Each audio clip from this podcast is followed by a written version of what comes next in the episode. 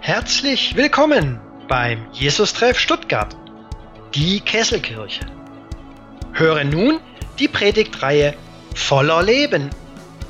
Edition Hoffnung. Heute mit Frank Hermann.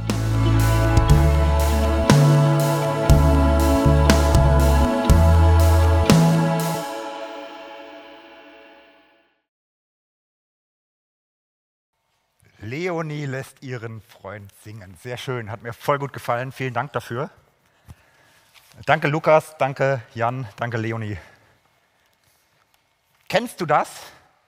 Du hast eine spirituelle Erfahrung gemacht, du hast etwas erlebt mit Gott und du willst deinem Freund oder deiner Freundin davon erzählen. Du willst es unbedingt, aber du kannst es nicht. Kennst du das? Gott hat dich tief berührt. Du hattest eine neue Erkenntnis, eine Berührung, vielleicht ein Erlebnis von Gottes Liebe. Vielleicht ist dir Ergebung widerfahren und du erzählst deinen Freunden nicht davon. Vielleicht, weil du dir nicht sicher sein kannst, dass es wirklich Gott war. Oder weil du denkst, dein Freund oder deine Freundin könnten es nicht verstehen. Mir geht es oft so. Ich hatte da das Erlebnis, dass Gott mich aus der Krise rausholt, aus, meiner, aus dem Zerbruch meines, meiner Familiensituation. Ich geheilt wurde und ich erzähle vielen Freunden nicht von dieser Heilung, aus Angst, das nicht richtig gut rüberbringen zu können. Ich erzähle oft nicht von meinen spirituellen Erfahrungen, da ich ja nicht beweisen kann, dass es wirklich Gott war. Ich will über Gott reden, aber ich bin ja Mensch und als solcher kann ich doch eigentlich gar nicht über Gott reden. Und allein dieses Argument reicht mir oft überhaupt nicht von Gott zu reden. Reicht euch vielleicht auch nicht als Menschen von Gott zu reden. Und bei mir gibt es noch eine ganze Menge andere Argumente. Zum Beispiel habe ich nicht Theologie studiert. Ähm, zum Beispiel ähm, kommt es mir oft so vor, dass ich aufgrund meines Scheiterns auch nicht wirklich glaubwürdig wäre als jemand, der für Gottes Botschaft steht. Ich freue mich heute mit euch zusammen zu erleben, wie es möglich wird, wie dieses Unmögliche möglich wird, nämlich dass ich als Mensch, dass du als Mensch über Gott reden kannst. Mit Gewissheit. Das Pfingstwunder will uns das zeigen. Das Pfingstwunder will uns das sogar beweisen, als die Jünger genau diese Erfahrung zum allerersten Mal machen. Ihr kennt die Pfingstgeschichte alle. Ich möchte euch bitten, euch mal in die Situation der Jünger zu Pfingsten hineinzuversetzen, wie das war. 50, 40, 50 Tage nach Ostern, acht Wochen nach dem Palmsonntag. Palmsonntag zogen die Jünger noch ein mit Jesus nach Jerusalem und wollten ihn zum König machen. Sie hatten hohe Ziele, auch politische Ziele. Ähm, und dann erzählt Jesus die nächsten fünf Tage bis Karfreitag Abschiedsreden.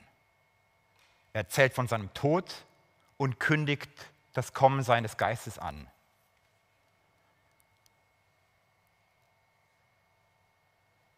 Ähm, und dann passiert genau das an Karfreitag.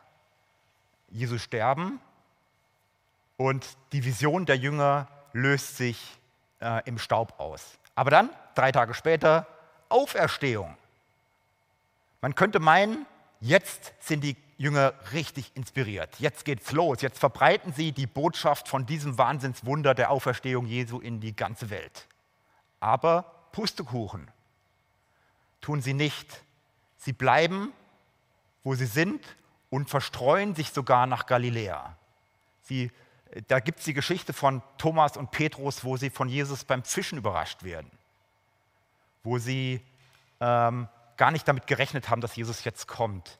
Also der, äh, die, die Jünger selber, obwohl sie, obwohl sie Jesus direkt erlebt haben, obwohl sie mit ihm gegangen sind, das wirkt bei den Jüngern gar nicht. Das, das fordert sie nicht zum Handeln auf.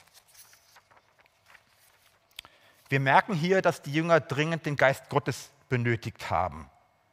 Christsein ohne den Heiligen Geist, ohne die Geistesgegenwart Gottes nützt dir gar nichts. Das kommt nicht zu den Menschen. Das geben wir nicht weiter. Ein Gott, der uns nur seine Liebe zeigt, ähm, im Logos anspricht von außen, der kann unser Herz nicht erreichen.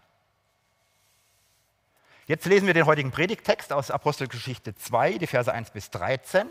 Bitte lest in eurer Bibeltext, äh, Bibel-App äh, mit und das wird auch unten im Video gezeigt.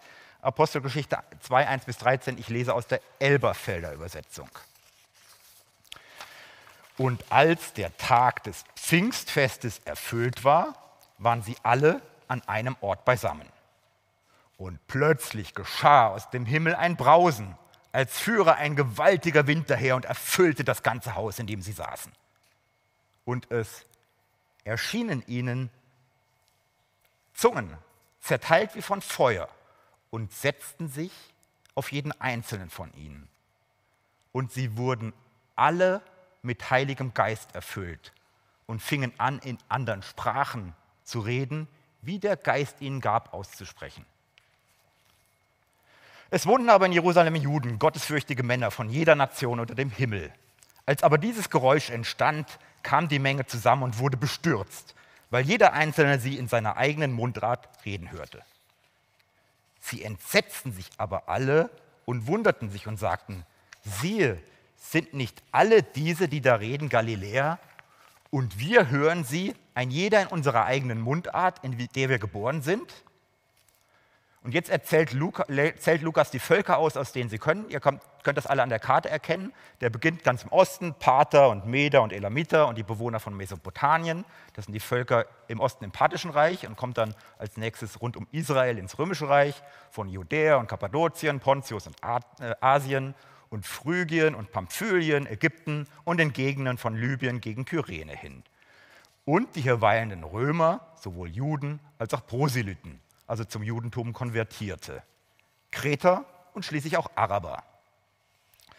Hören, wie hören wir sie von den großen Taten Gottes in unseren Sprachen reden?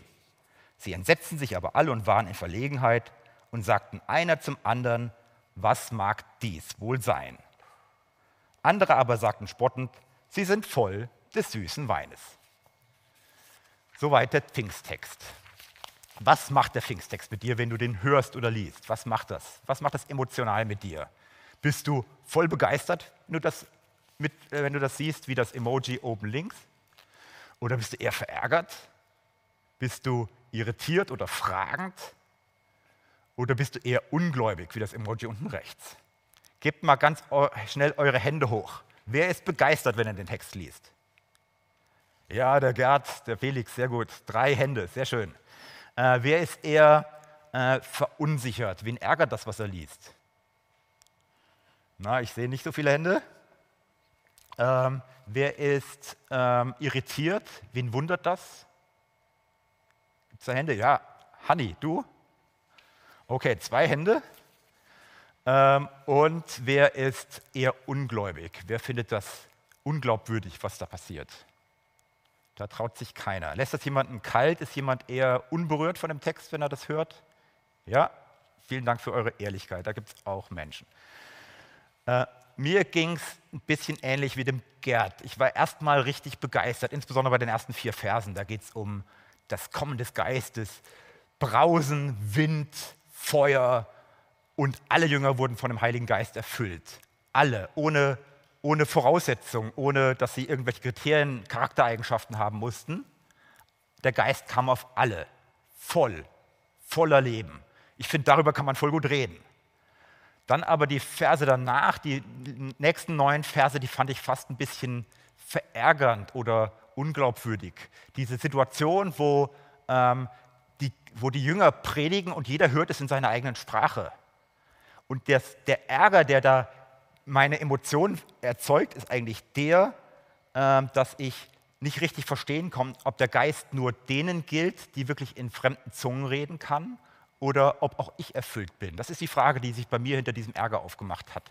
Wie soll ich denn eigentlich heute über den Heiligen Geist reden, über diese Sprachwunder reden, wenn ich diese Erfahrung nicht gemacht habe, weil mir der Geist diese Geistesgabe der Zungenrede nicht geschenkt hat? Wie soll ich Gewissheit haben, dass das, worüber ich rede, wirklich Gott ist.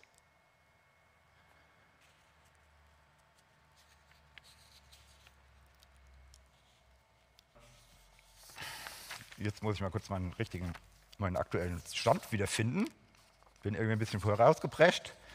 Ähm, also die Frage ist, wie soll ich als Mensch über Gott reden? Wie soll ich Gewissheit haben, dass das, worüber ich rede, wirklich der Heilige Geist ist? Ähm, und Lukas hatte beim Beschreiben dieser Situation eigentlich genau dasselbe Problem wie wir heute. Er hatte eigentlich keine Worte für das, was passiert, weil für das, was, was da passiert ist, dafür gibt es schlichtweg in der menschlichen Sprache keine Worte. Weder im Altgriechischen und noch weniger in unserer deutschen Sprache, weil das Wunder, das Gott da einzieht, das ist einfach in unserem Sprachschatz nicht vorhanden. In der deutschen Sprache wird der Begriff des Heiligen Geistes verwendet. Und der Begriff, der ist bei mir auch so ein bisschen schwer belegt. Ich kann mir schwer was unter dem Begriff des Geistes vorstellen und finde das verwirrend. Wir versuchen das äh, ein bisschen aufzulösen. Ähm, wenn ich mit Worten, wie kann Gott dann sich uns Menschen offenbaren? Hier nutzt Gott zuerst mal Zeichen, um den Geist anzukündigen und zu illustrieren. Ein solches Zeichen ist in Vers 2 der Wind. Gott kündigt das Kommen des Heiligen Geistes durch den Wind an, akustisch durch ein Brausen wie ein gewaltiger Wind. Und Lukas verwendet hier das Wort Pnoe. Pnoe bezeichnet den Windhauch. Kennt ihr das, wenn der Wind euch durch die Haare fährt, euch kitzelt, euch das Gefühl gibt, dass euch etwas streichelt? So ist der Geist. Und Pnoe steht auch für den Odem oder den Atem Gottes. Wenn du tief einatmest und du merkst, da kommt Leben in dich rein. Gott schenkt dir mit dem Geist Leben, schenkt dir Sauerstoff zum Atmen. Und das, von dem Wort Pnoe kommt auch das Wort Pneuma. Gott zeigt damit, mein Geist haucht dir Leben ein und lässt dich atmen. Und ich brauche jetzt neben Luft einen Schluck Wasser. Das nächste Zeichen, äh, was Gott hier verwendet, ist das Feuer. Ich brauche es, glaube ich, kaum auszuführen. Ihr wisst alle, was Feuer mit euch macht emotional. Ähm, Feuer entzündet, Feuer brennt. Ähm, wenn Feuer da ist, dann wird es heiß. Was das mit euch macht, kann ich mir gut vorstellen. Ihr werdet auch begeistert, wenn äh, das Feuer auf euch zukommt. Und das Feuer zehrt auch auf, bis hin zum Flächenbrand. Wind und Feuer sind nicht nur emotionale Argumente, sind auch äh, Parallelen zu Geschichten im Alten Testament, die den Jüngern damals sehr präsent waren. Im Alten Testament äh, füllte Gottes feurige Gegenwart den Tempel und die Stiftshütte. Und Gott zeigte damit den Juden, ich wohne im Tempel. Ich wohne in diesem Gebäude, in diesem prächtigen Gebäude, schöner als unsere Martinskirche hier. Und er offenbarte sich nur einzelnen Propheten. Und hier zieht Gott mit seiner Geistwirklichkeit in den Menschen ein. Seit Pfingsten zeigt er uns, ich wohne jetzt in dir.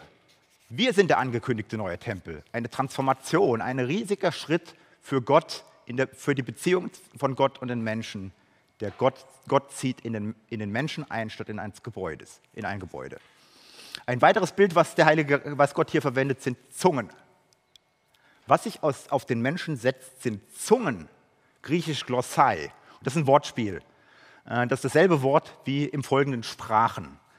Äh, und in allen, in allen deutschen Übersetzungen steht an der Stelle aber Zungen, weil das eine eindeutige Situation ist, nämlich das war ein optisches Phänomen. Das ist im griechischen Urtext relativ eindeutig geschrieben. Ich glaube, dass die Zungen ein Bild sind für die Erfahrung, dass Gott mit dem Heiligen Geist direkt in dich hineinspricht. Jeder Mensch guten Willens kann diese Erfahrung machen, dass Gott dich berührt und mit dir spricht, auch ohne menschliche Sprache, nämlich die Erfahrung, dass Gott ein Du ist, ein Gegenüber. Wind, Feuer und Zungen, das sind aber alles nur Bilder, Zeichen des Heiligen Geistes, sozusagen Vergleiche.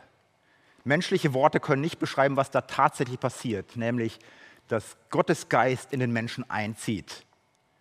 Gott wohnt mit seiner Geisteswirklichkeit nun im Menschen, in dir. Er brennt in dir und spricht direkt mit dir, in Gottes eigener Sprache, ohne menschliche Sprache. Und wenn du jetzt aber denkst, bei mir ist es ganz anders, das fühlt sich bei mir nicht an wie Feuer oder Wind, Ja, der Geist ergreift jeden ganz anders. Es gibt Leute, die umfallen, wenn sie vom Geist berührt werden. Andere Menschen sind sehr nüchtern. Manche finden wie Augustinus Ruhe in ihrer Unruhe. Mir persönlich geht es so, dass ich wie elektrisiert bin. Dafür gab es im Griechischen noch überhaupt kein Wort, weil die Elektrik noch nicht erfunden war. Ähm, ich bekomme sowas wie eine Gänsehaut im Nacken, wenn ich den Geist fühle. Ich kann das Wort Hauch sehr gut nachempfinden. Am liebsten würde ich nicht vom Heiligen Geist, sondern vom Heiligen Hauch reden. Die Frage, die sich jetzt aber natürlich stellt, ist die Frage, darf ich dieser Erfahrung vertrauen? Woher nehme ich die Sicherheit, dass das, was mir da begegnet, diese Erfahrung, die ich da mache, das, was mich berührt, das, was mich anrührt, tatsächlich Gott ist und keine Einbildung? Dass das, was mich da herausholt aus der Krise, dass das Gott ist und die Zuversicht mich nicht trügt und dass Gott am Ende des Tages stärker ist als der Tod. Woher kann ich diese Gewissheit nehmen im Glauben? Gewissheit kommt nicht von außen. Gewissheit kommt nicht durch Jesus, das Wort. Sie wird uns nicht zugesprochen.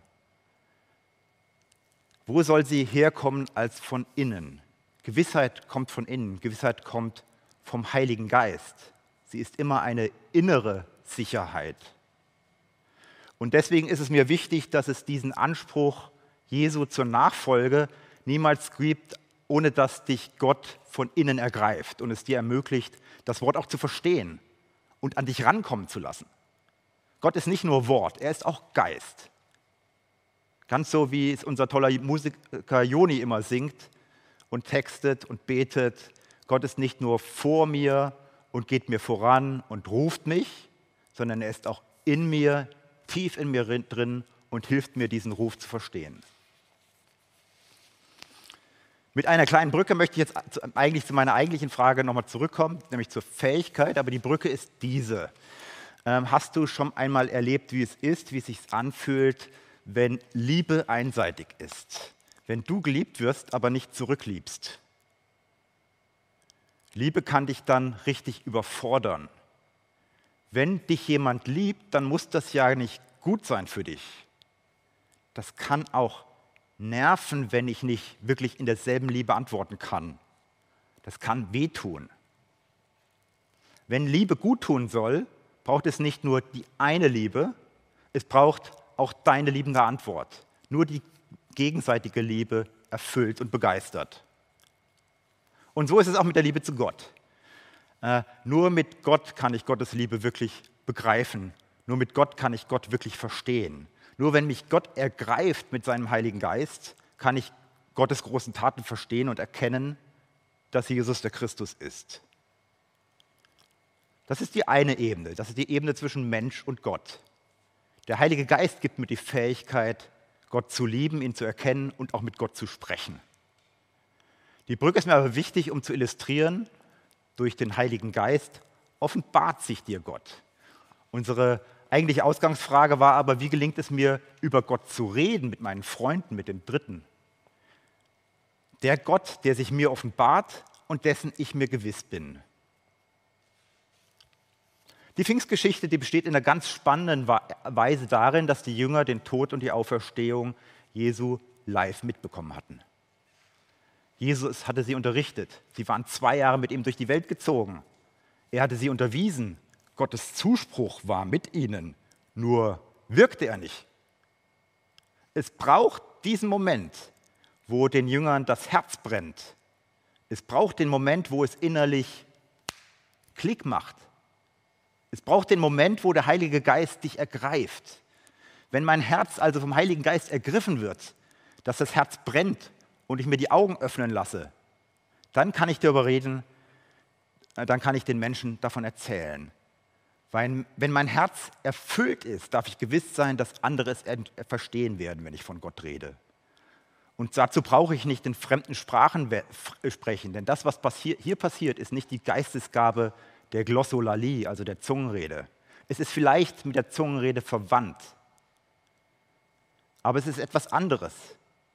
Hier reden die Jünger verständlich.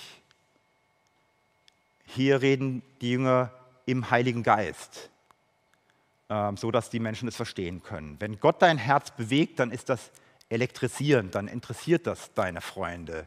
Sie werden, sich, sie werden dich verstehen, weil Gott sich ihnen offenbaren will. Darauf kannst du dich verlassen. Was es aber braucht, ist eine Sache, nämlich deinen Willen. Der Heilige Geist ist ein Geist der Freiheit. Du darfst selbst entscheiden, ob du willst, dass, sich andere durch, dass Gott sich anderen durch dich offenbart. Du darfst selbst entscheiden, ob du anderen von deinen spirituellen Erfahrungen erzählen möchtest. Wir dürfen allerdings wissen, dass Gott in uns ist, seit Pfingsten. Und diese, Fähigkeit, diese Gegenwart des Geistes, die befähigt dich zum Reden über deine Erfahrung mit Gott, über deine Erkenntnisse, über das, was dein Herz erfüllt. Und ich möchte dich ermutigen, das einzuüben. Du hast so viele guten spirituellen Erfahrungen gesammelt. Für wen könnte es gut sein, davon zu erfahren? Wem möchtest du von dieser Liebe erzählen? Deinem guten Freund oder deiner guten Freundin auf der Arbeit? Deiner Nachbarin oder deinem Nachbarn? Deinen Lauffreunden beim Joggen? Öffne dein Herz, öffne deinen Mund und deine Freunde wird das interessieren, weil sich Gott ihnen offenbaren will durch dich, jedem Einzelnen in seiner Sprache und in seiner Situation.